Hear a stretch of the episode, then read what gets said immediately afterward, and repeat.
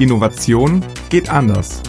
Ein Podcast von Trend One mit Peter von Aspern und Sebastian Metzner. Unser heutiges Thema lautet Trends 2023 und darüber sprechen wir mit unseren Trendanalysten Jessica Werner und Sandro Megaler. Gemeinsam fragen wir, welche Makrotrends Innovationsverantwortliche im kommenden Jahr unbedingt beachten sollten.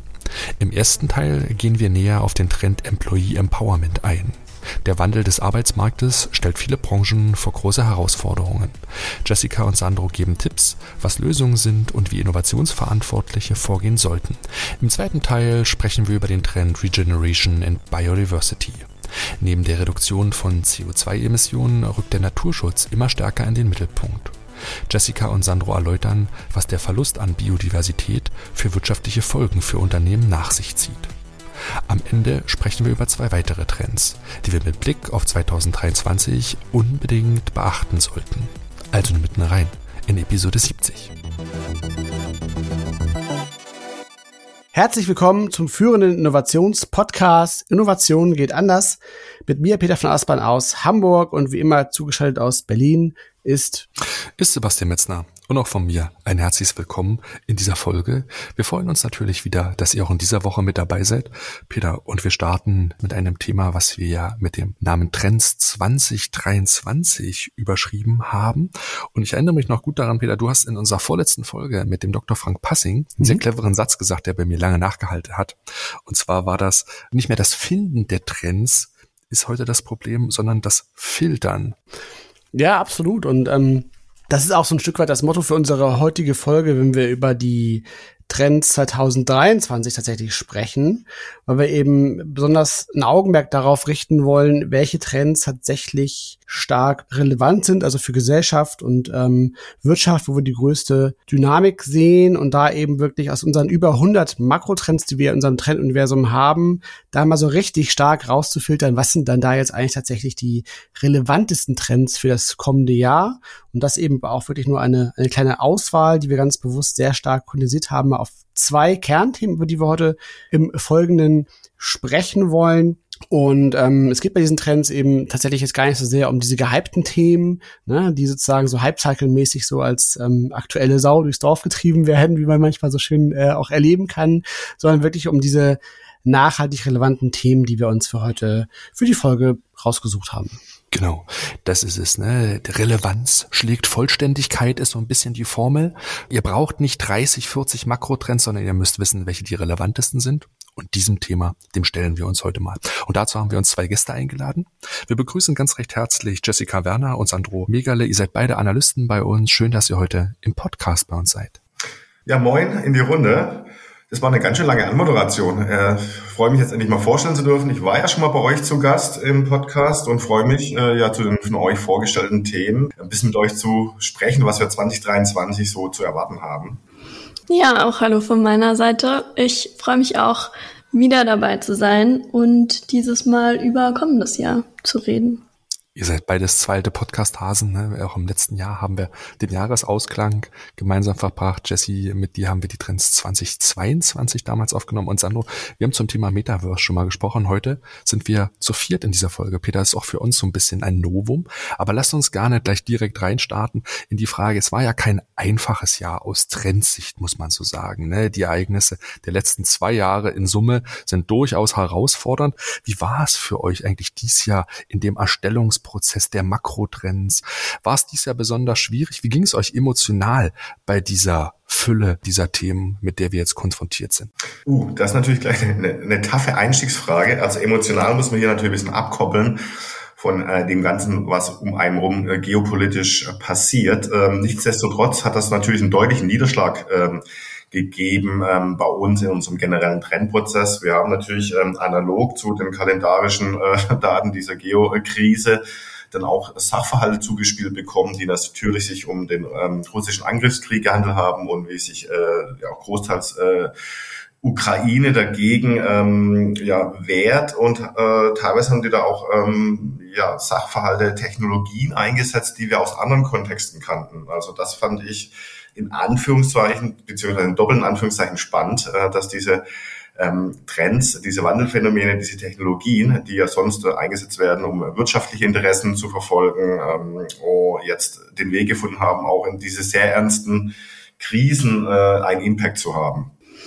Ja, genau. Und ich glaube, durch die ganzen Themen und Krisen, die irgendwie nochmal präsenter geworden sind dieses Jahr oder aufgekommen sind, haben sich auch viele Themen beschleunigt und nochmal eine andere Dynamik und Relevanz entwickelt, irgendwie über Sachen, die wir schon länger gesprochen haben, auch irgendwie Resilienz in Lieferketten oder so. Also ich glaube, wir haben dieses Jahr vieles so mal hautnah erlebt, die Relevanz und auch die Wichtigkeit von Innovationen und die Möglichkeit mit Innovationen und Trends solchen Krisen zu begegnen. Ich glaube, das war so ganz spannend dieses Jahr. Ich glaube, was man auch noch sagen kann, ähm, du hast ja gerade gesagt, Jesse, äh, dass wir gesehen haben, dass ähm, manche Innovationen sich beschleunigt haben, aber ich glaube, man kann auch sehen, was passiert, wenn man viele Innovationen verschlafen hat. Ähm, und daher haben wir diese Krisen mit Lieferketten, äh, mit äh, Energieproblematiken, weil ja, jahrelang ja, vielleicht eher kostengetriebene, einfache Lösungen präferiert wurden, die ihren mittelfristigen bis kurzfristigen Charakter hatten und deren Ergebnis sehen wir heute in ganz, ganz vielen Bereichen. Mhm. Ja, absolut. Und das zeigt natürlich auch tatsächlich auf, wie komplex eigentlich das System inzwischen geworden ist, in dem wir so grundsätzlich leben, ne? sei es jetzt wirtschaftlich, aber auch ökologisch, was es da für Kausalketten äh, gibt und Zusammenhänge halt auf der Wirkungsebene, das ist echt tatsächlich äh, besonders herausfordernd gewesen, dieses Jahr zu überblicken. Und vielleicht von dem Ansatz her nochmal kommt, ist, glaube ich, für unsere Zuhörer nochmal ganz spannend zu verstehen, wie ihr eigentlich ganz konkret mit diesen Trends arbeitet, also wie eigentlich ganz konkret auch dieser Prozess funktioniert. Und wir haben ja bei Trend One diesen besonderen Ansatz, den viele unserer Zuhörerinnen wahrscheinlich auch schon kennen, nämlich den vom Kleinen ins Große zu gehen, also vom Mikrotrend Research aus, mit diesen 250 Mikrotrends als Basis und da aus immer sozusagen nach oben zu abstrahieren auf diese Makrotrendebene. Und diese Makrotrendebene ist ja auch die, über die wir heute reden, ne? und wo wir auch im Folge noch zwei Beispiele ja mit euch ähm, besprechen. Und von daher aus geht nochmal so die Frage, wie konkret funktioniert eigentlich diese Trendidentifikation und dieser Erstellungsprozess, den ihr da jeden Monat nachvollzieht? Ja, erstmal ist ganz wichtig, dass der dieser Prozess fortlaufend äh, funktioniert und äh, fortgeschrieben wird, äh, weil nur wenn man äh, fortlaufend sich mit diesen äh, Themen beschäftigt, dann gelangt man irgendwann in die komfortable Position, äh, ich sag mal, ein, eine Form von Status Quo in der entsprechenden Branche, äh, in der entsprechenden Technologie sich zu erarbeiten. Und erst wenn ich diesen Status Quo, ähm, der auch ähm, ja, höchst dynamisch ist, das heißt, ich müsste jeden Tag sozusagen am Ball bleiben, dann habe ich auch die Möglichkeit, die Ausreißer zu identifizieren. Dann weiß ich, was ist eine neue Technologie. Dann äh, stelle ich fest, dass ein neues Geschäftsmodell. Dann stelle ich fest, dass es ein neuer gesellschaftlicher Impact, der sich schon im Kleinen zeigt. Also ich glaube, ähm, das Wichtigste ist, hier stetig am Ball zu bleiben. Das ist erstmal so von der Grundeinstellung. Ähm, das Thema. Dann äh, funktional ist es so, dass wir äh, sowohl externe Scouts ähm, äh, beauftragen, für uns ihre Augen aufzuhalten, die uns dann unendlich viele Signale einsenden und wir ähm, ja, haben parallel noch einen internen Prozess mit äh, sehr, äh, ja, sehr fähigen Analystinnen, die äh, dann im Rahmen einer Trendredaktion ähm, diesen Prozess dann äh, noch äh, kongruent aufbauen, dass wir sowohl externe Stimuli haben wie auch interne Profi-Stimuli, um dann möglichst äh, ein generelles, monatlich sich wiederholendes Bild an Trendentwicklungen abzubilden. Ja, genau. Und aus diesen Mikrotrends versuchen wir dann eben ja Cluster zu bilden und größere Strömungen zusammenzufassen, weil wir irgendwie sehen, in einem Thema passiert ganz viel in die ähnliche Richtung und das wird irgendwie angetrieben von dem und dem Faktor. Ähm, und das funktioniert aber natürlich auch nicht ausschließlich in unserer Filterblase der Mikrotrends, sondern wir beziehen dann natürlich auch noch externe Ereignisse oder Informationen mit ein. Also wir bilden unsere Trends nicht rein aus diesem Trendprozess, den Sandro gerade geschildert hat, sondern auch noch aus externen Informationen und versuchen da dann eben Cluster zu finden. Und ähm, dann selektieren wir die ganzen Informationen und versuchen in unserem Trenduniversum ja so einen generellen Überblick zu geben. Also wir schauen dann ja auch, wie diese Cluster sich in dieses große Ganze einfügen, um da so einen Blick aufs Ganze zu geben, ohne Anspruch auf Vollständigkeit. Die Informationen und diese ganzen Strömungen so ein bisschen zu verdichten. Mhm. Was vielleicht für unsere Zuhörer da auch nochmal ganz interessant ist, ist, ähm, dass wir ja auch aus dem Grund tatsächlich ein Analysten-Team haben, eben, ne, aus, aus äh, aktuell sieben Personen, weil tatsächlich ja auch diese Challenge genau darin liegt, in gewissen Themen eben so ein gewisses äh, Grundlagenwissen ja auch zu haben, um eben dieses, wie, wie du gerade sagtest, Sandro, diesen Stand der Technik auch da wirklich parat zu haben. Und das erfordert eben auch so ein arbeitsteiliges Vorgehen, weil es eben genau eben nicht nur darum geht, Neues zu suchen, sondern musst ja immer auch abgleichen, was ist das Delta zwischen diesen neuen Signalen, die ich sehe, und dem aktuellen Stand und ist das denn überhaupt relevant und neu? Und welche, welche Implikationen kann diese Beobachtung halt haben? Ne? Und das ist auch ein wichtiger Grund, warum das Analystenteam auch so groß ist und warum nicht nur irgendwie zwei Analysten zum Beispiel halt ausreichen so. Also das finde ich nochmal einen wichtigen Punkt.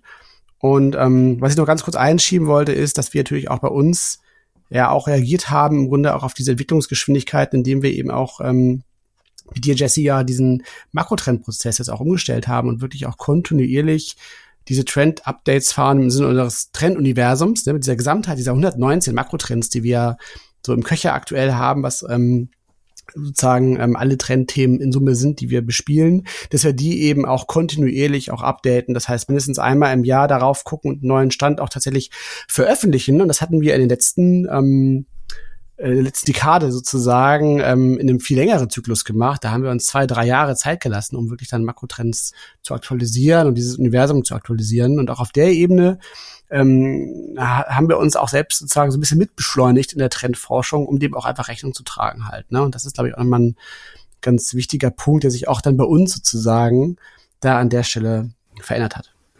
Ja, genau. Also ich glaube, wir müssen da auch einfach schneller sein und schneller agieren, um den Themen gerecht zu werden ähm, und um da auch schnell genug neue Themen zum einen mit aufzunehmen, aber auch bestehende Themen an dann solche Ereignisse anzupassen, die beispielsweise ja dieses Jahr passiert sind. Also wie ich ja eingangs schon einmal kurz erwähnt hat, diese ganze Lieferkettenproblematik hatten wir ja auch vorher schon im Trenduniversum drin, aber die hat natürlich, wie gesagt, eine andere Relevanz bekommen, andere Treiber nochmal. Und auch um so solche Inhalte dann aktuell zu haben, müssen wir da, glaube ich, auch einfach dranbleiben und das eben regelmäßig auch anpassen. Das stimmt. Und es gibt noch ein Zwischenformat, sage ich mal, das äh, die ersten Gedanken von uns aufgreift. Und äh, wenn wir die ersten Anzeichen haben, dass äh, ein neues größeres Phänomen auftritt, äh, dann haben wir für unsere Kunden auch noch im Insights-Bereich die Trending Topics. Äh, das ist ein Versuch, ähm, schnell ein Thema auf die Straße zu bringen und äh,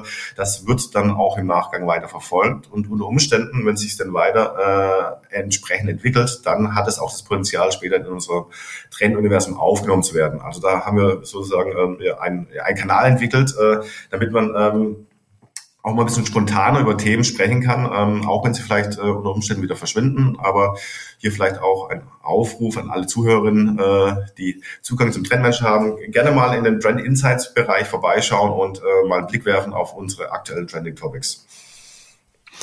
Sehr gut. Das kann ich ebenfalls nur empfehlen.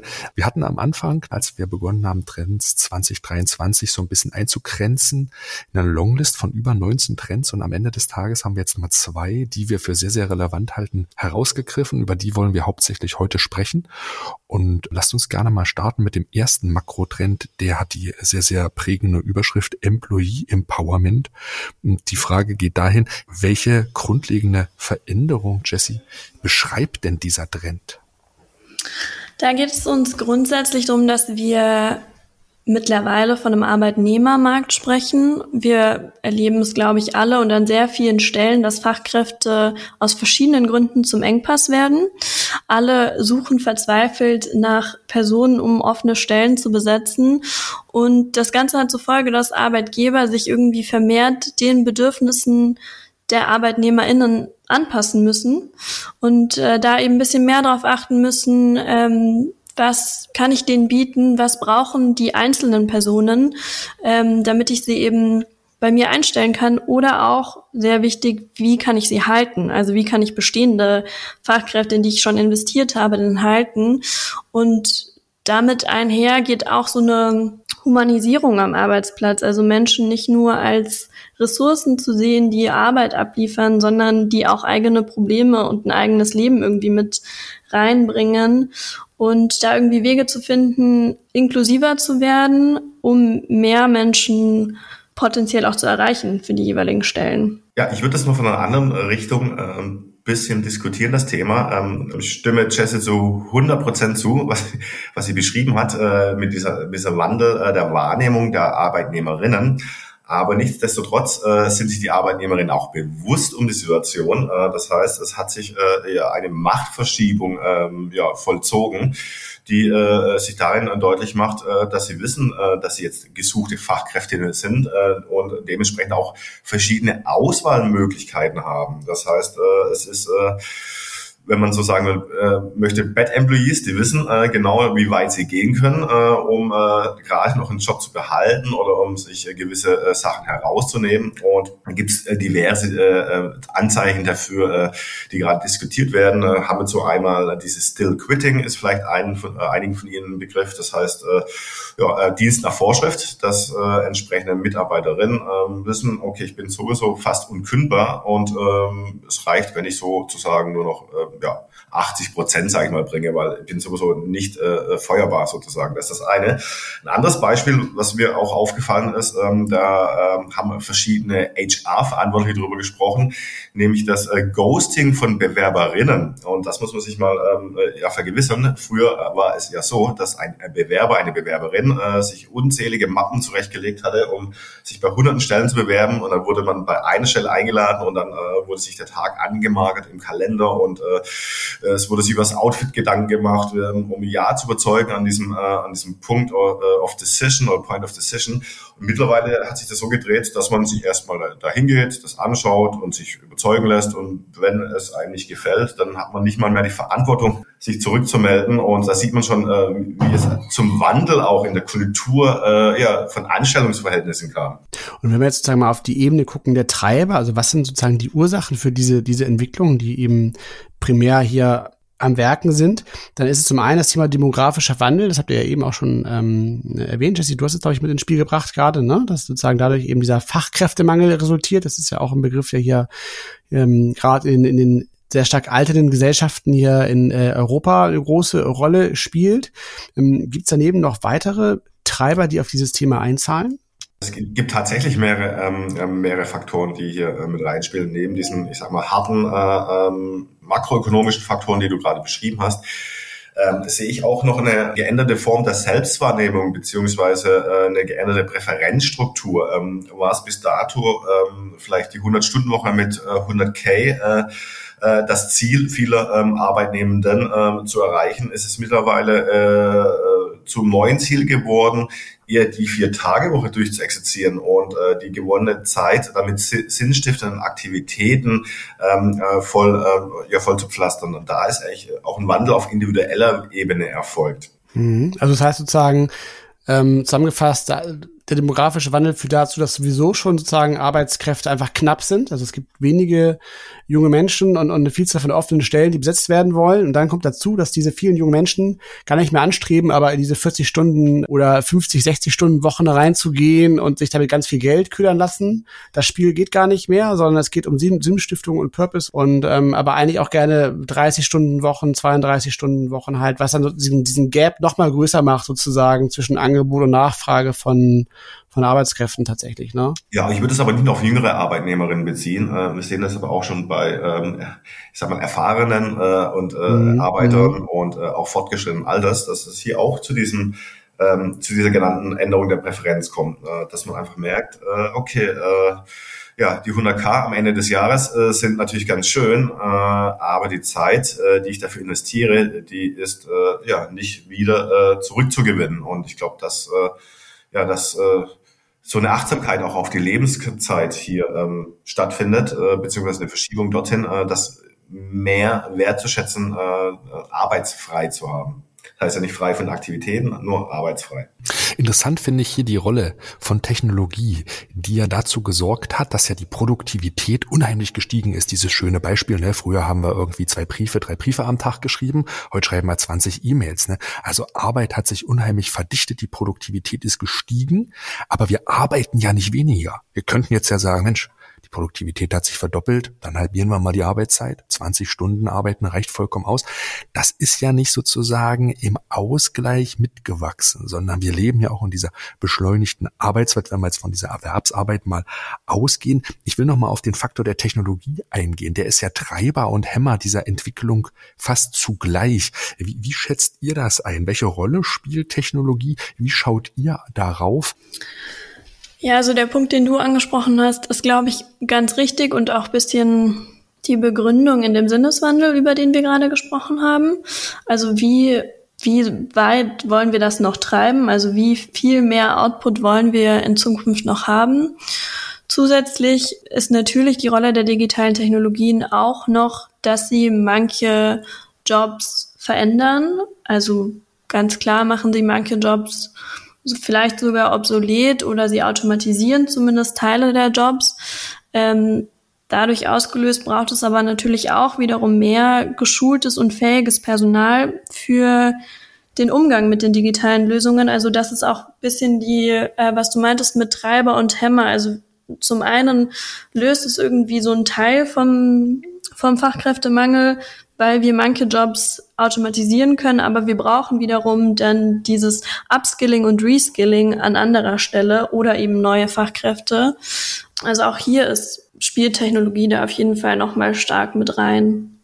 Ich finde auch, dass Technologie ganz viele neue Möglichkeiten des Arbeitens äh, äh offerieren, die bis dato vielleicht noch gar nicht so ähm, äh, diskutiert wurden. Ähm, die letzten ja, zweieinhalb Jahre haben alle festgestellt, okay, man kann auch remote und auch zu flexiblen Arbeitszeiten äh, arbeiten, was ja inkludiert, dass ich vielleicht gar nicht mehr an diesen äh, äh festen äh, Arbeitsplatzgebundenen oder ortsgebundenen Arbeitgeber äh, äh, mich orientieren muss, sondern dass ich äh, unter Umständen deutschlandweit, europaweit oder weltweit meine Fähigkeiten offerieren kann. Das ist so das Erste, ist noch so ein bisschen die, die, die, die einfache Ableitung. Und ähm, wir sehen gerade auch ähm, ja neuartige Technologien, über die ich auch schon in anderen Kontexten öfters referiert habe, nämlich äh, dezentrales, autonomes Arbeiten. Und hier ist natürlich ähm, ähm, Blockchain-Technologie eine Basistechnologie, die zum Beispiel zu diesen DAOs, diese Decentralized Autonomous Organizations führen, ähm, die bedingen, dass ich meine Arbeitsleistung ähm, einem übergeordneten Sinn äh, äh, widmen kann und global im Einsatz bin. Das heißt, ich arbeite in Zukunft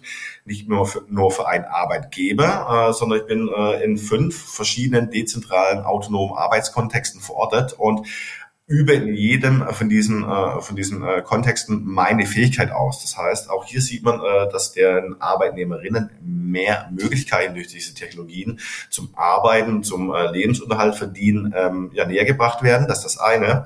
Und wir sehen gerade aber auch, ähm, auch eine Emanzipation in der Richtung, dass äh, dass viele Leute jetzt Tools nutzen, um zum Beispiel äh, Inhalte, an die, sie, an die sie selber interessiert sind und ihre ähm, Reichweiten auf sozialen Kanälen besser zu monetarisieren. Hier sprechen wir dann äh, ja von dieser Creator Economy, die sich tatsächlich weiter, weiter professionalisiert und es gibt unzählige Dienste, die unzählige Inhalte anbieten über Abo-Mechaniken äh, und ähnliches, äh, wo auf einmal ähm, ja der die Ich AG dann sozusagen ähm, ähm, auch auf mediale Kanäle Kanäle aufspringt und sozusagen den Side-Hustle, den man vorher mal ähm, einfach aus Hobby ähm, ja, offeriert hat, so zum, ja, zur Haupteinkommensquelle werden können. Also das ein, was wir gerade ganz stark sehen mit der Creator Economy, ein anderer Makrotrend, den wir jetzt in unserem neuen Trenduniversum gefeatured haben. Das ist auch nochmal ein guter, ein guter Übergang zu der Frage tatsächlich, ob es Branchen gibt, die von diesem Trend besonders stark beeinflusst sind, weil es natürlich schon ein sehr, sehr globales Phänomen jetzt bezogen auf die Arbeitswelt. Aber gibt es aus eurer Sicht Wirtschaftsbereiche oder Branchen, die besonders stark von diesem Trend, von diesem Trend beeinflusst sind? Ich glaube grundsätzlich alle, ähm, auch wenn man es vielleicht nicht in allen Branchen wahrhaben möchte. Ähm, und man denkt immer zuerst an so einfache Branchen, wo irgendwie dieses Buzzword New Work oft fällt und wo es irgendwie einfacher umzusetzen ist, Kreativbranche oder so, da ist sowieso Zeit nicht mehr der elementare oder primäre Produktivitätsfaktor. Ähm, aber es trifft grundsätzlich alle Branchen, die stark nach Fachkräften suchen und das sind nun mal grundlegend aktuell fast alle Branchen. Wir haben das aber natürlich in verschiedenen Ausprägungen. Also wenn man sich die IT-Branche anschaut, da haben wir dann zum Beispiel die Möglichkeit, dass viele Fachkräfte ja da auch remote arbeiten können. Also wir haben dann starken Fachkräftemangel, aber wir haben neues Recruiting-Potenzial, weil wir natürlich viel breiter irgendwie gucken können und ähm, dann halt da vielleicht anders rangehen müssen ähm, als bisher und globaler suchen müssen. Wir haben aber natürlich auch das produzierende Gewerbe, die Industrie, die vielleicht durch Automatisierung ein paar Stellen wegfallen lassen können, aber dann eben durch so Re- and Upskilling-Programme ähm, auch wieder neue Fachkräfte in-house vielleicht sogar ähm, wiederfinden kann und damit offene Stellen mit diesen speziellen Fähigkeiten besetzen kann. Also in irgendwie allen Branchen ist da viel Bewegung und ist, sobald ich jemanden suche und damit Schwierigkeiten habe, eben diese Machtverschiebung, von der wir gesprochen haben. Ja, ich sehe es aber auch bei äh, sozusagen ähm, Nicht-Fachkräften beziehungsweise in Branchen, die bis dato eigentlich keine Probleme hatten, genügend Arbeitskräfte zu ähm, akquirieren. Und ein gutes Beispiel hier ist äh, die Gastronomie. Äh, Gastronomie hat eigentlich äh, sonst sich immer gut speisen können aus einem Pulk an äh, äh, Arbeitskräften.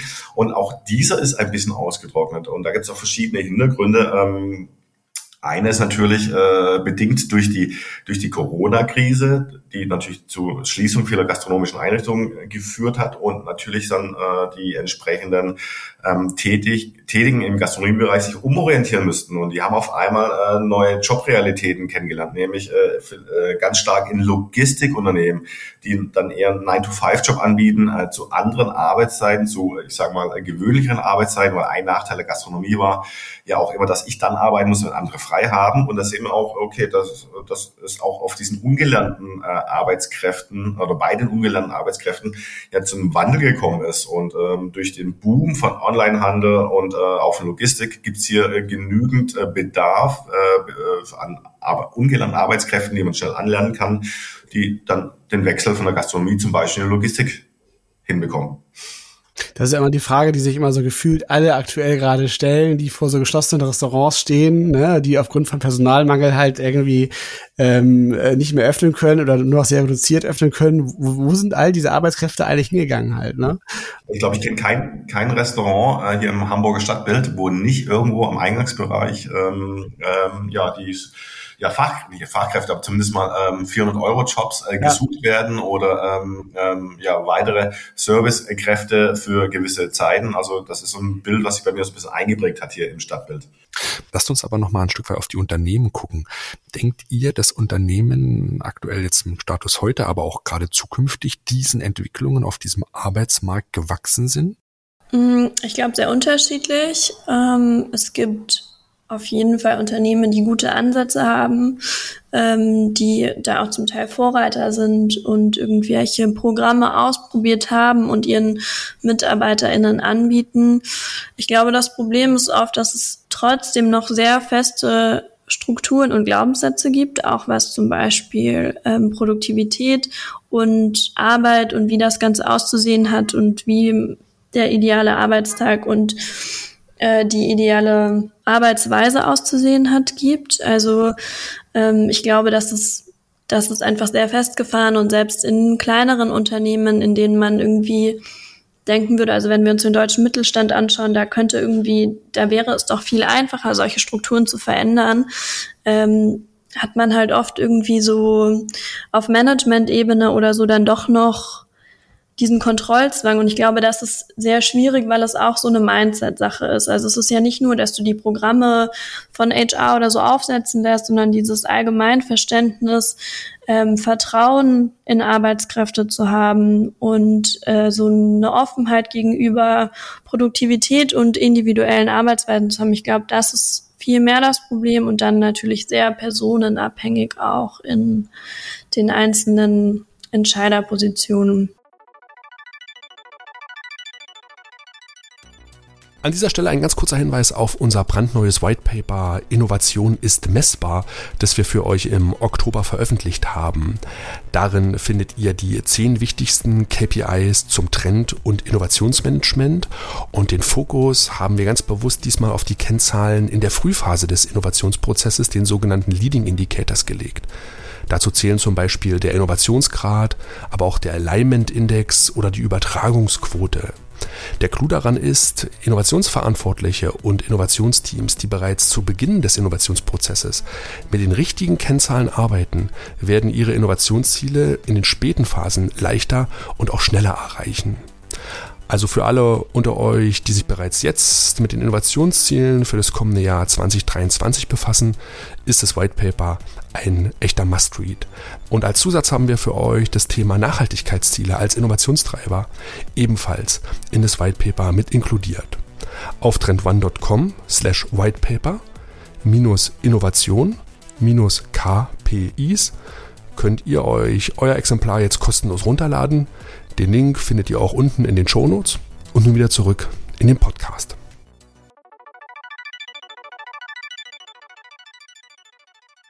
Vielleicht können wir vielleicht dabei bleiben, weil du hast ja auch zwei Beispiele mitgebracht, so ganz konkret, ne, aus, aus der Mikrotrendforschung, die so Lösungsansätze beinhalten können, die darauf einzahlen. So, vielleicht magst du die nochmal vorstellen, um einfach ein bisschen auch mal konkreter zu machen, was es eigentlich für positive Ansätze so gibt, die ihr auch beobachtet habt.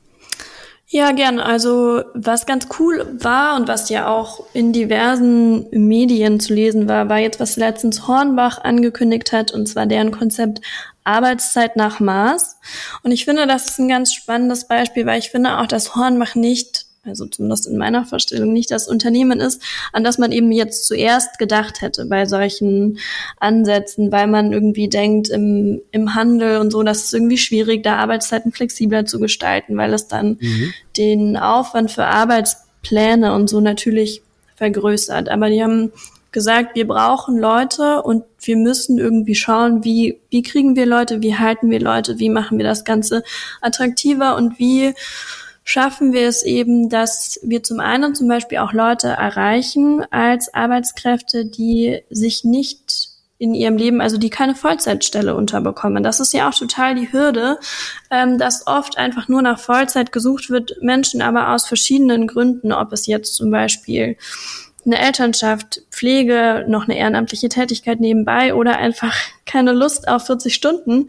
So, also es gibt ja verschiedene Gründe, warum das für Leute nicht in Frage kommt. Und wenn ich es schaffe, die alle anzusprechen, habe ich ja schon viel mehr Potenzial an mehr Arbeitskräften. Und die haben eben so einen Maßnahmenkatalog entwickelt, ähm, den, äh, wodurch sie ihren ich glaube, 11.000 MitarbeiterInnen ermöglichen, ihre Arbeitszeit zu verringern. Also zum Beispiel zu sagen, ich arbeite nur Teilzeit befristet oder so, ähm, oder umzuschichten. Also zu sagen, ich arbeite dieselbe Arbeitsmenge auf vier Tage zum Beispiel oder eben auch, was ich auch ganz spannend finde, ihre Arbeit aufzustocken. Also sie können auch für drei, sechs oder neun Monate mehr arbeiten, weil sie zum Beispiel auf eine größere Investition sparen oder so. Und das eben, also dieser individuelle Blick auf Menschen und ihre Lebensverhältnisse und Bedürfnisse im aktuellen Zeitraum, das da geschaffen wird, das finde ich super spannend und super beeindruckend.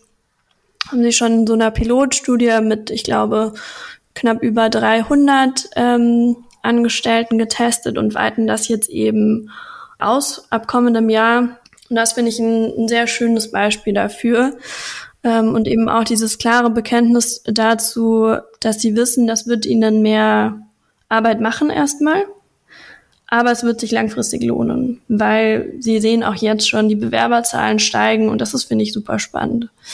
Und noch ein anderes Beispiel, was auch thematisch bisschen davon abweicht, ist, dass, also jetzt am Beispiel von Mediacom, die haben ein Menopausen-Coaching etabliert im Unternehmen und das ist jetzt also beispielhaft, aber insgesamt das Thema, dass sich Unternehmen jetzt dem, was so als Tabuthema abgestempelt wurde, äh, dem Thema auch annehmen und dafür offen sind und ähm, das auch einfach anerkennen, dass das die Lebensrealität von einer sehr großen Anzahl an Arbeitnehmenden ist und da, wie man eben damit umgehen kann, wie man es in der Situation den Arbeitnehmerinnen erleichtern kann, wie man auf sie eingehen kann und da irgendwie Möglichkeiten findet von flexibleren Arbeitszeiten zu Coaching und irgendwelchen zum Beispiel auch Gesundheitsangeboten, wie aber auch insgesamt die Management-Ebene geschult wird, damit umzugehen. Also es geht ja auch nicht immer nur um Betroffene, sondern um das Verständnis allgemein im Unternehmen für diese Lebenssituation.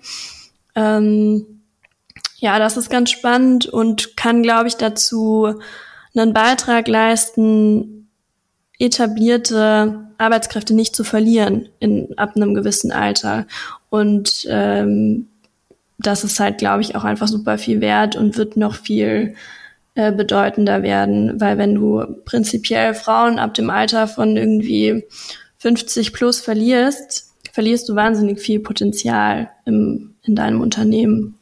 Und es ist ja dann auch so, im Grunde, also an dem Beispiel sieht man ja auch sehr gut, dass diese Art von Innovationen, die da passieren, sind ja wirklich Innovationen am Arbeitssystem oder am Betriebssystem, wie ein Unternehmen funktioniert. Und ich finde, das ist auch ein sehr schönes Beispiel dafür, dass eben die zukünftigen Aufgaben von Innovationsverantwortlichen sich nicht nur auf Innovation im Kontext der Produkte und Leistungen beziehen, die ein Unternehmen anbietet, sondern eben auch darauf, wie das Unternehmen eigentlich tatsächlich arbeitet. Ne? Also wie ist sozusagen das Betriebssystem des Unternehmens zukünftig programmiert? Wie gehen wir mit Arbeit um? Wie gehen wir mit Flexibilität um? Ne? Wie gehen wir auf einzelne Personen halt mehr ein? Und dafür sind das, finde ich, sehr, sehr ähm, starke Beispiele, die ihr da mitgebracht habt. Ähm, was ich in dem Kontext auch nochmal spannend finde, ist so die Frage auch tatsächlich, inwieweit eigentlich auch die Politik als Akteur hier eine Rolle spielt, weil das sind ja auch stark soziale Innovationen, von denen wir hier gerade ja sprechen. Ne? Also es hat zwar auch diese technologische Seite, die haben wir eben auch schon beleuchtet, die sich auch in, in Remotisierung und Dezentralisierung widerspiegelt, aber ja auch ganz stark soziale Innovationen, die hier auch eine Rolle spielen. So. Und wie schätzt ihr hier die Rolle der Politik ein als Akteur im Kontext des Trends ähm, Employee Empowerment? Dem wird ja teilweise schon Rechnung getragen. Ähm, ich glaube, vor kurzem wurde ja dieses neue Gesetz oder diese Gesetzesempfehlung ähm, ja des äh, generellen Arbeitszeiterfassungsgesetzes äh, erbracht. Das heißt, äh, die Politik ist sich schon bewusst, dass man ähm, hier auch ein bisschen die Rechte der Arbeitnehmenden stärken muss. Ähm, da äh, ja äh, gerne mal ja auch Überstunden einfach nicht. Ähm, ich glaube 1,2 Milliarden Überstunden wurden letztes Jahr in Deutschland gemacht, unbezahlt. Ähm, genau, äh, da sieht man schon, dass äh, ja da gibt es ein paar Rahmenfaktoren, die man, ähm, die man natürlich absolut berücksichtigen muss und das ist ein Zeichen, äh, dass es vielleicht in die richtige Richtung geht. Aber natürlich äh, muss die Politik da einen ganz speziellen Fokus haben. Und das Problem dürfte hier sein, ähm, was Jesse auch in ihren Ausführungen angedeutet hat, dass es natürlich sehr individuelle Lebenskontexte sind, ähm, die berücksichtigt werden müssen. Und da frage ich mich jetzt äh, in der offenen Frage, ob die Politik mit ihren Gesetzgebungsverfahren in der Lage ist, so individuell äh, diese Lebensrealitäten mit entsprechenden Maßnahmen zu flankieren bin ich mir unsicher. Ähm, auf alle Fälle äh, gibt es da noch viel zu tun. Ja, ich glaube, äh, die Schwierigkeit ist da auch immer, ähm, so diesen Mittelweg zu finden aus Schutz der ArbeitnehmerInnen, aber gleichzeitig eben diese Freiheiten zu lassen. Also, weil wenn du jetzt auch sagst, Arbeitszeiterfassung ist natürlich in dem Sinn sinnvoll, dass unbezahlte Überstunden ähm, dem vielleicht entgegengewirkt wird. Andererseits ist es natürlich auch wieder ein Problem, weil wir auf der anderen Seite sagen, Zeit ist irgendwie nicht mehr so ein richtig guter Produktivitätsfaktor. Müssen wir uns wirklich daran messen? Also es ist halt so ein so ein zweischneidiges Schwert und glaube ich, ja, noch viel zu tun, viel Austausch ähm, dafür nötig zwischen Unternehmen und der Politik, um da irgendwie ein gutes ähm, Framework zu finden, was sowohl Arbeitsrecht und Schutz ähm, der Angestellten beinhaltet, aber auch ähm, irgendwie die Sicherheit für Unternehmen bietet. Ich sage immer, Widersprüchlichkeiten sind keine Unausschließlichkeiten. Und das zeigt so ein bisschen auch die Anstrengung, die da vor uns liegt, in dieser Bewältigung dieses Trends, diesen Trend auch als Chance zu begreifen, weil ich glaube, dass das, und das ist so ein bisschen meine Quintessenz und mein Fazit jetzt für diesen Trend vielleicht an der Stelle, dass er uns relativ große Anstrengungen noch abnehmen wird, ohne dass wir das heute so deutlich merken. Ja, ja, absolut. Das ist, dieser, dieser Trend hat auf jeden Fall eine sehr starke transformative Wirkung ne, auf, auf, unser, auf unsere Gesellschaft, auf unser Leben. Und ich glaube auch, dass das so sein wird wie, ähm, wie sie auch mit dem Klimawandel. Man, man sieht das Thema über lange Frist kommen, alle wissen es und dann kommt es aber irgendwann doch zu dieser Zuspitzung, zu diesem Knall und erst dann passiert was so. Und das hoffe ich, dass es dieses Mal etwas anders läuft sozusagen halt, weil das Thema ist, es zeichnet sich ja ab und wir sehen es alle kommen. Die die äh, äh Demografiekurve in Deutschland ist ja sozusagen evident und und das ist sozusagen nur ein Zahlenspiel, wann es tatsächlich soweit ist. Und ich sehe es aber auch so, dass da in sehr kurzer Zeit sehr viel dann entsprechend passieren wird. Lass uns zum nächsten Trend kommen. Der, der hat auch eine sehr, glaube ich, sehr große äh, transformative Kraft und ist auch kein dünnes Brett, über das wir jetzt hier sozusagen sprechen. Und zwar der Makrotrend Regeneration und Biodiversity. Ja, was verbirgt sich dann hinter diesem Trend und welche Entwicklungen äh, seht ihr hier in diesem Thema? Der Trend beschreibt praktisch, wie wir hoffentlich in diesem Thema den großen Knall, den du gerade erwähnt hast, vermeiden, weil alle sprechen über Nachhaltigkeit und den Klimawandel, aber langsam kriegen wir auch irgendwie ein Bewusstsein für die Bedeutung von Biodiversität und dass wir diese dringend schützen müssen.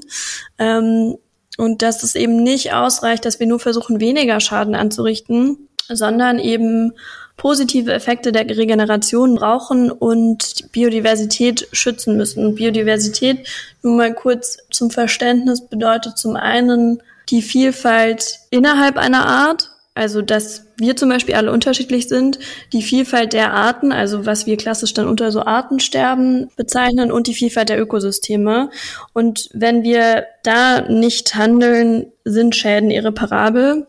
Und deswegen ist der Biodiversitätsverlust auch eines der Top drei Risiken im 22 veröffentlichten Global Risks Report vom World Economic Forum. Also es ist ein großes Thema und wir können die Klimakrise nicht getrennt von der Krise der Ökosysteme betrachten. Und das scheint und ist uns auch aufgefallen, auch so ein Aktionsbereich zu sein, der jetzt eben in Gesellschaft, in Politik und auch in Unternehmen langsam ankommt. Also es wird immer mehr auch in diesen Corporate Social Responsibility Bereich mit reingenommen. Es ist irgendwie die Schnittstelle zwischen so Naturkapital, Lieferketten, der Betrieb, Finanzen und eben der Klimakrise. Und da passiert langsam zum Glück was.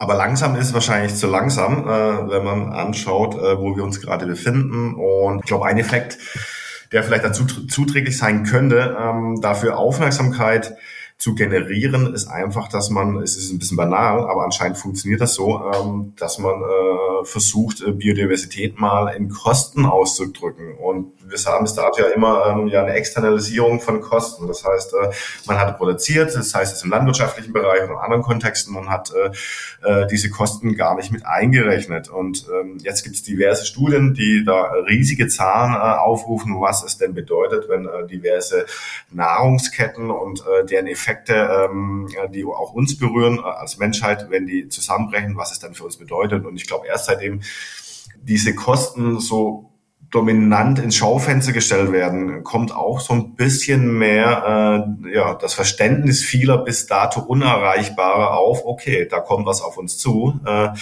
ähm, ich habe es zwar noch nicht gemerkt, dass es vielleicht für mein Leben gefährlich ist, aber für mein Geldbeutel ne, ist ein bisschen profan. Aber anscheinend ist das eine Mechanik, äh, um die Leute dafür zu sensibilisieren. Mhm. Und es ist ja tatsächlich so, dass das ja eben auch die, diese diese Kosten auch durch durch Umweltverschmutzung sozusagen, das sind ja auch klassische externe Kosten so dass die insofern ja zunehmend auch internalisiert werden sozusagen. Also zum einen jetzt durch sowas wie jetzt ähm, Handel von Zertifikaten ne, für, für, für CO2-Emissionen oder sowas, ähm, aber auch durch Anleger zum Beispiel. Ne? Also große institutionelle Investoren fordern ja inzwischen auch immer mehr ähm, Richtlinien und, und, und, und Verhaltensweisen von Unternehmen halt ein in Bezug auf Nachhaltigkeit so. Ne? Also das heißt, dass von der Seite ja dann auch ein Druck entsteht so. Und vor dem Hintergrund nochmal so, so als Begriffsklärung vielleicht das Verhältnis von Nachhaltigkeit oder Sustainability und Biodiversity als, als Themen so. Also würdet ihr sagen, also ist sozusagen dieser Makrotrend Regeneration und Biodiversity eine Teilmenge von dem Thema Sustainability sozusagen? Kann man das so sagen? Oder sind das, ist das nochmal ein ganz anderer Strang sozusagen, der da jetzt ähm, eine Rolle spielt und mit dem sie Unternehmen beschäftigen müssen. So. Naja, es fällt sicher ins selbe große Thema mit rein, aber anders als bei Nachhaltigkeit sprechen wir jetzt ja, wie gesagt, nicht mehr einfach drüber, wie können wir den Schaden, den wir anrichten, klein halten, sondern wie kann unser Impact ein positiver sein. Mhm. Ähm, okay. Also ich finde, das ist der, der große Unterschied, dass es eben nicht einfach ausreicht, weniger Schlimmes zu machen, so. Mhm. Und deswegen lasst uns vielleicht gleich auf die Lösungsebene gehen und zwei, drei Beispiele diskutieren. Was sind denn aus eurer Sicht da Innovationen, die Unternehmen heute bereits einsetzen und da eine Vorreiterrolle mit einnehmen? Grundsätzlich kann man auf jeden Fall, denke ich, sagen, dass es noch zu wenige gibt. Ähm, also es gibt viel im Bereich der Forschung ähm, und wird jetzt halt wirklich erst langsam in Unternehmen verankert. Also wir was wir nicht als Mikrotrend sehen, aber was finde ich trotzdem immer ganz spannend ist, sich mal anzugucken, es wird in mehr Jobs in Unternehmen verankert. Also wir haben irgendwie H&M hat jemanden jetzt für Biodiversität eingestellt, aber auch jemand wie die AXA-Versicherungen haben jetzt einen Head of Climate and Biodiversity, P&G, Henkel, Meta sucht jemanden für Biodiversity. Also man sieht irgendwie, dass es in Unternehmen ankommt, aber konkrete Innovationen sehen wir auf jeden Fall noch zu wenige. Also wir haben in der Forschung zum Beispiel, wie digitale Zwillinge genutzt werden und da die Technologie, um mal durch Simulationen herauszufinden überhaupt, was hat auf was einen Impact und was, wenn wir was verändern, was passiert dann so, weil da, darüber wissen wir auch, ehrlich gesagt, einfach noch viel zu wenig. Wann erreichen wir welche Kipppunkte, die Sandro auch schon angesprochen hat? Und wenn wir in dieses System eingreifen, können wir im Moment noch gar nicht so richtig sehen, welche Effekte das vielleicht auf 100 andere Systeme hat, die davon betroffen werden. Trotzdem haben wir natürlich irgendwie Innovationen im Kleinen. Guinness, äh, die, diese Biermarke hat zum Beispiel Anfang des Jahres, glaube ich, ähm, angekündigt, in regenerative Rohstoffproduktion zu investieren. Also das ist natürlich auch relativ naheliegend, weil es ein, ein direkter, also sie brauchen diesen Rohstoff und sie brauchen, sie sind irgendwie nah dran an Landwirtschaft und Landwirtschaft ist prinzipiell ja dann sehr nahe Aktionsbereich an diesem Unternehmen, aber versuchen da eben durch äh, regenerative Landwirtschaft am Ende also zu besseren Böden beizutragen und ähm, da einen positiveren Impact zu hinterlassen. Andere Beispiele haben wir zum Beispiel im Städtebau mit irgendwie ähm, Ziegelsteinen, die dann auch Lebensraum für Bienen bieten, mit Begrünung, mit Entsiegelung von Flächen und so weiter. Aber in Konzernen prinzipiell findet das Thema noch zumindest zu wenig Raum.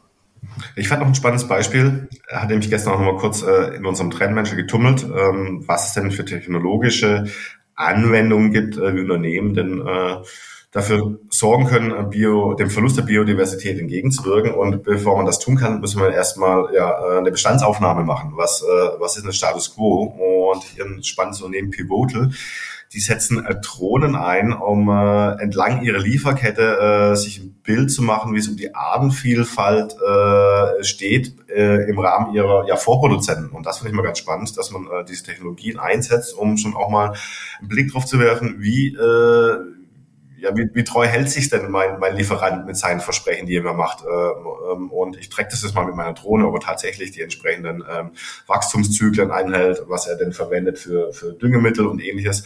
Das, das fand ich spannend, äh, dass man hier neue Technologien einsetzt, um äh, dann äh, ja die Biodiversität in dem Kontext zu schützen. Mhm. Aber sozusagen der Trend, den ihr ja sozusagen jetzt beschreibt, ist auf jeden Fall ja dann auch der, dass diesem Thema nochmal ein größerer Fokus und eine größere Aufmerksamkeit zuteil wird und das Thema Nachhaltigkeit und Sustainability einfach auch von der Reife dieses Themas sich aufspaltet in verschiedene Subfacetten, das nennen wir ja genau Makrotrends, ähm, die sozusagen diese einzelnen Facetten so aufgreifen. Und ähm, was ich mich gerade frage, ist so ein bisschen halt, dass ähm, diese Risiken, da können wir auch gleich nochmal darauf zu sprechen kommen, also welche Risiken eigentlich tatsächlich im Raum stehen, wenn wir uns diesem Thema als Gesellschaft nicht annehmen ne, und das hinnehmen, dass die Biodiversität weiter zurückgeht. Ähm, da habt ihr ja auch so ein paar ähm, Fakten auch nochmal mitgebracht, tatsächlich so.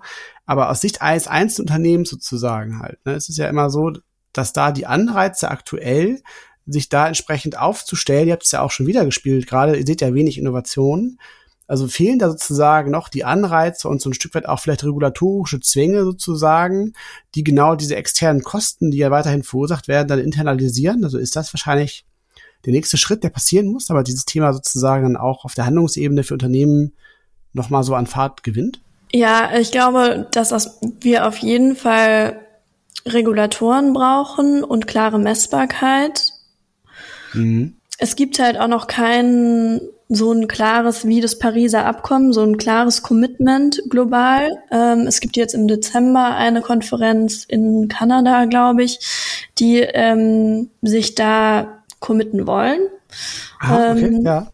Mal schauen, was da kommt. Also es gibt schon Entwürfe, es gibt auch EU-weit schon Strategien zu dem Thema. Aber es ist eben weitaus weniger so greifbar und messbar ähm, wie bei Klimathemen, weil du eben nicht diese klaren zum Beispiel Emissionen oder so hast. Und selbst da sind wir ja noch nicht an dem Punkt, dass wir klare Effekte irgendwie messen können. Das ist, also das ist auf jeden Fall bisher, was den Trend hemmt. Und ich glaube auch, dass es eben lange auch so ein Naturschutz Thema war. Also dass man immer, ja, Biodiversität, okay, können sich irgendwie so Naturschutzverbände drum kümmern, weil ob jetzt da Arten sterben oder nicht, aber dass diese klare Verflechtung mit, was hat es eigentlich mit meinem eigenen Geschäftsmodell, mit meinem eigenen Unternehmen zu tun, dass da die Zusammenhänge und das Verständnis noch gar nicht so klar ist. Also ich glaube, da irgendwie mehr ähm, Verständnis und mal in die eigene Lieferkette gucken und sich zu fragen, wo wirke ich auf Ökosysteme ein und wo nutze ich bestehende Ökosysteme. Da brauchen wir mehr Verständnis und wir müssen uns auch irgendwie mal klar machen, dass wir irgendwie 100, also je nach Studie 125 bis 170 Billionen Dollar an Ökosystemleistungen beziehen. Und wenn wir unsere Ökosysteme nicht mehr so standhalten, dann verlieren wir ganz viel. Aber ich sehe das, ich sehe das auch ähnlich, ähm, dass sich ähm, Unternehmen ähm, den Konsequenzen äh, ihres Handels bewusst sein müssen. Und das ist die Frage, ähm, wie weit verfolge ich die kausale Kette? Ist es nur so Ursache-Wirkung im direkt, in direkter Erfahrung, ähm, die mich äh, und mein Handel beeinflusst? Oder denke ich mal zwei, drei Stufen weiter und ähm, ja, quantifiziere schon mal, was meine heutigen Handlungen in ähm, Zukunft denn für Auswirkungen haben, weil äh, die Krise äh, wird mich äh, treffen und sind zwar auf Umwegen. Ein gutes Beispiel vielleicht äh, hierfür ist, ähm, dass wir auf einmal diverse Unternehmen festgestellt haben, oh, aufgrund des Klimawandels und gesunkener Flussstände mhm. kommen jetzt ähm, ja benötigte Waren nicht mehr mit äh, per Schiff zu mir. Und das ist erstmal eine Vernetzung, die auch über ganz vielen äh, ja, Stufen erfolgt ist, dass auf einmal ein Unternehmen merkt, oh, ich habe ja früher auch fleißig Emissionen in die Luft ge äh, geblasen, war marginal, nicht marginal, hat zum kleinen Anteil an dem ähm, an der Erderwärmung und äh, dem folgenden Wetter äh, mit mit äh, ja mit schuldig sozusagen. Und jetzt habe ich die Auswirkungen, jetzt kommen die Schiffe nicht mehr zu mir. Das ist natürlich erstmal äh, ist eine riesige Kausalkette, aber wenn man das mal auf die Biodiversität überträgt, ähm, die Konsequenz wird mit voller Härte auf uns äh, äh, ja, äh, einschlagen sozusagen, nämlich alle Stakeholder eines Unternehmens äh, wird das betreffen. Es wird sowohl Lieferanten, also wenn wir im, im unternehmerischen Kontext äh, uns erstmal bewegen, treffen, äh, es wird aber auch die Endkonsumentinnen treffen ähm, und aber auch die Mitarbeiter. Ähm, da gibt es so viele vernetzte Effekte. Ähm, zum Beispiel Gesundheit, äh, der Verlust der Biodiversität äh, ist auch äh, ja, ist nachgewiesen, auch ein Verlust von Public Health. Ähm, das zeigt sich im Kleinen, dass zum Beispiel diverse ähm, ja, ähm, was ich Insektenarten wie Moskitos oder ähnliches nicht mehr keine natürlichen Feinde mehr haben und natürlich damit äh, Krankheiten dann ausbreiten werden. Das wäre das eine. Und wenn man es mal überträgt auf, ähm, auf, äh, ja, auf die Nahrungsmittelproduktion, äh, wenn die zusammenbricht, so, dann äh, geht es uns ganz schnell an unsere Gesundheit. Da haben wir nämlich Hunger- und Mangelerscheinungen. Und äh, da sehen wir, wie vernetzt das, das ganze System ist. Und wenn man es noch ein bisschen überträgt, vielleicht weg von, äh, von der Tier- auf die Pflanzenwelt, wenn ich ökologische Systeme, sprich äh, Primärwelt und ähnliches äh, nicht schütze, dann gehen Kohlenstoffsenken verloren, dann ändert sich das Klima, dann gibt's äh, mehr äh, unter Umständen mehr Hitzewellen, auch in urbanen, in urbanen Ballungszentren. Und das ist auch der Gesundheit nicht zudienig. Also die Konsequenzen werden mit voller Härte äh, auf uns äh, äh einschlagen. Und äh, ich glaube, aktuell äh, beklagen sich ja ganz ganz, ganz viele, manche mehr, manche ein bisschen lauter über ja, eine energiepreisgetriebene Inflation. Aber meiner Meinung nach wird diese marginal sein, wenn erstmal die Inflation durch den Biodiversitätsverlust zum Tragen kommt, dann vergessen wir ganz schnell, äh, was, dass es mal so was gab wie eine energiegetriebene Inflation.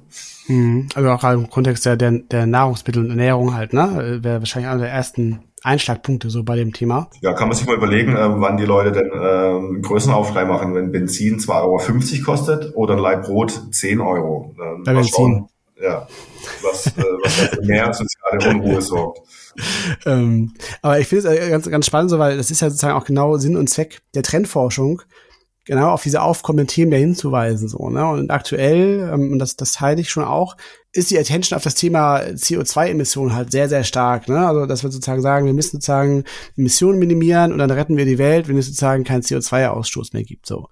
Das ist natürlich tatsächlich nur die halbe Wahrheit, weil es ist total richtig, worauf ihr da hinweist. Und das, das kann ich mir auch gut vorstellen, dass dieses Thema als nächstes auch stark aufkommen wird, dass eben ähm, der Naturschutz mindestens ja genauso wichtig ist, weil was nützt es uns, wenn wir jetzt keine CO2 mehr emittieren, aber die Biodiversität sozusagen ähm, äh, so stark zurückgegangen ist, dass wir ganz andere Probleme wiederum halt bekommen halt. Ne? Und, und ähm, ohne Biodiversität können wir eben auch nicht überleben. So.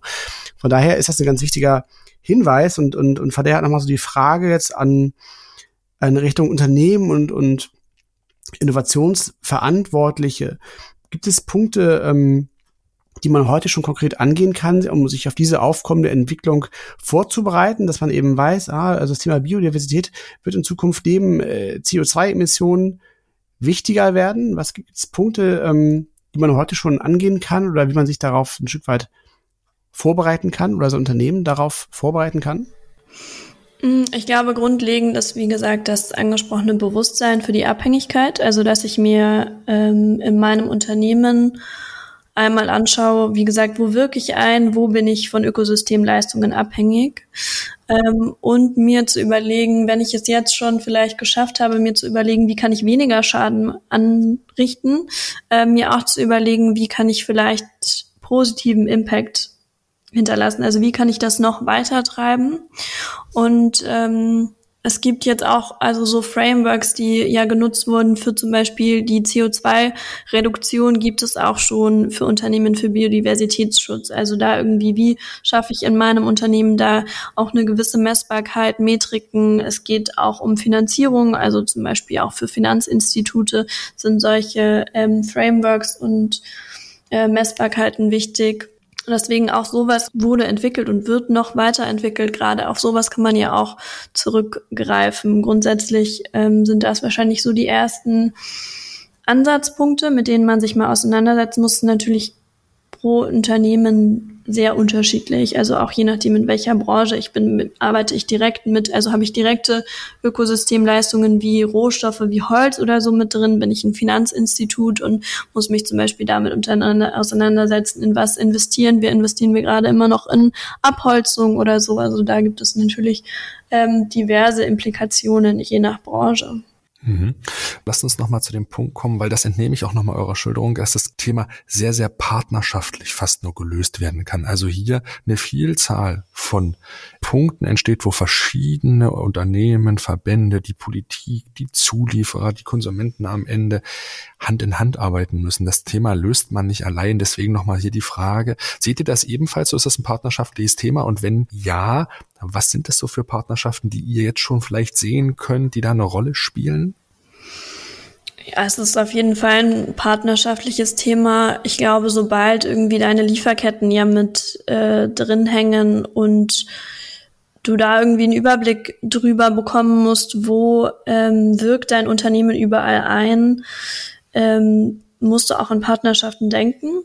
Mm, das heißt, erstmal Partnerschaften entlang der ganzen äh, Lieferkette entlang sind, glaube ich, elementar für das Thema Transparenz und ähm, aber auch, also auch industrieweite Partnerschaften sind hier sicher klar denkbar, weil ähm, wir müssen uns zum Beispiel einmal überlegen, wir sind von zwei Arten von Insekten abhängig in unserer Kakaoherstellung.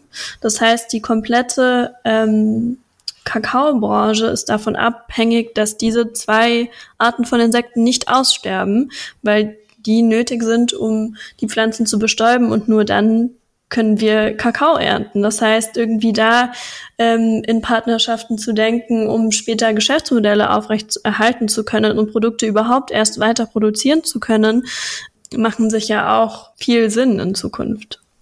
Mhm. Da muss ich ganz spontan an diese Folge von Black Mirror denken, wo es dann schon die technologischen Bienen gab. Vielleicht ist es tatsächlich, das könnte man jetzt auch kritisch anmerken, jetzt von uns als Menschen gedacht, vielleicht gibt es zukünftig aber auch technologische Substitute, die das möglich machen, die wir heute noch nicht sehen. Wie ratsam ist es darauf zu setzen oder das anzustreben, ist ja auch nochmal eine ethische Frage. Lasst uns aber vielleicht hier an dem Punkt nochmal so ein Stück weit den Strich unter dem Trend machen und nochmal so ein gemeinsames Fazit ziehen. Wie relevant ist der Trend? Was seht ihr da? Lasst uns uns das vielleicht auch nochmal so ein Stück weit im Bezug auf Employee Empowerment, den wir zuvor hatten, einzuordnen. Kann man das gegeneinander aufwiegen oder sind das nicht gleich zwei Phänomene, denen man im Prinzip beiden die absolute Relevanz zuordnen sollte? Ich glaube, beide wirken auf sehr unterschiedlichen Ebenen. Ähm, grundsätzlich finde ich einen Satz, den ich auch in der Vorbereitung nochmal ähm, gelesen hatte zu Biodiversität, sehr wichtig, dass es, wenn wir über die Klimakrise sprechen und wie wir damit umgehen, geht es darum, wie werden wir in Zukunft leben und bei Biodiversitätsverlusten geht es darum, ob wir in Zukunft leben werden. Also das ist für mich ein sehr übergeordnetes Thema, was einfach wahnsinnige Implikationen hat auf unsere Zukunft, was wir nicht mehr ignorieren können. Und Employee Empowerment ist natürlich auf einer viel so stärkeren aktuellen Handlungsebene für jedes Unternehmen. Also ähm, jedes Unternehmen hat für den akuten Fortbestand ähm, die absolute Notwendigkeit von Arbeitskräften. Und ähm, wenn wir da diese Machtverschiebung haben, ähm, müssen wir da auch akut handeln. Also es ist bei beiden akutes Handlungspotenzial, aber für mich auf so unterschiedlichen Ebenen. Super. Dann lasst uns vielleicht noch die letzten zehn Minuten in dem Podcast nehmen und so ein Stückchen weit so Nachschlag zu machen, auf zwei weitere Themen den Fokus richten, die ebenfalls noch relevant sind. Das Thema Responsible Media wird uns ebenfalls, glaube ich, noch im nächsten Jahr sehr, sehr stark beschäftigen und hochrelevant sein. Wir hantieren ja gerne Trendforschung mit diesen englischen Neologismen Responsible Media. Ne? Was verbirgt sich dahinter? Lasst uns da noch mal kurz drauf eingehen. Ähm, grundsätzlich geht es darum, dass wir wie wir auch, glaube ich, dieses Jahr alle deutlich gemerkt haben, in einer Welt leben, in der wir mit Fake News, Deepfakes, Hate Speech, Desinformation etc. Ähm, umgehen müssen und lernen müssen, umzugehen. Und damit beschäftigt sich der Trend Responsible Media. Das ist natürlich ähm, irgendwie in der Verantwortung der Medienunternehmen und zum Beispiel auch Social Media liegt, ähm, wie gehen wir mit dieser Flut an falschen Nachrichten, an Propaganda auf den Plattformen um. Ähm, auf der mhm. anderen Seite ist es natürlich auch ein Thema, was jeden User ähm, betrifft. Also wie ähm, gestalte ich mir da selber meinen Feed? Wie lerne ich da zu differenzieren? Ähm, was ist irgendwie, also was schaue ich mir da eigentlich gerade an und wie verifiziere ich das? Und damit ist es auch für Unternehmen relevant, weil die natürlich mittlerweile auch alle auf diesen Plattformen agieren äh, und auch intern ihre MitarbeiterInnen in die Richtung schulen müssen. Also eigentlich im Grunde ein Riesenthema jetzt für Twitter. Genau. Ja, ganz aktuell. Ähm, mal schauen, wie der Preis des blauen Hagens nächstes Jahr dann, ähm, was, für Auswirkungen er gesorgt hat. Ähm, also ich sehe das Thema auch als höchst, höchst, höchst relevant an. Also äh, wir haben es schon zuvor gemerkt, in, ich sage mal, kleineren Krisen, welche Auswirkungen Fake News haben. Fake News führen dazu, dass äh, äh, gewisse äh, Länder sich abtrennen von irgendwelchen Europäischen Union. Das führt dazu, dass äh, ja, zwielichtige politische Gestalten Erfolg haben. Äh, wir sehen es in, in so viel unterschiedlichen Kontexten wie diese Fake News äh, ja auf ein Auditorium treffen von Leuten, die noch in alten Mediengattungen denken und praktisch die Mechaniken aller Mediengattungen auf das Neue übertragen und so ein bisschen gutgläubig äh, manchen Leuten ähm, ja aufliegen oder äh, auf den Falschmeldungen auflegen und dafür ja, es ist äh, ganz, ganz wichtig, dass wir uns äh, hier bewusst sind, äh, welchen Impact äh, diese, ja, diese bewusst herbeigeführte Propaganda oder politischen Fake News dann auch haben auf,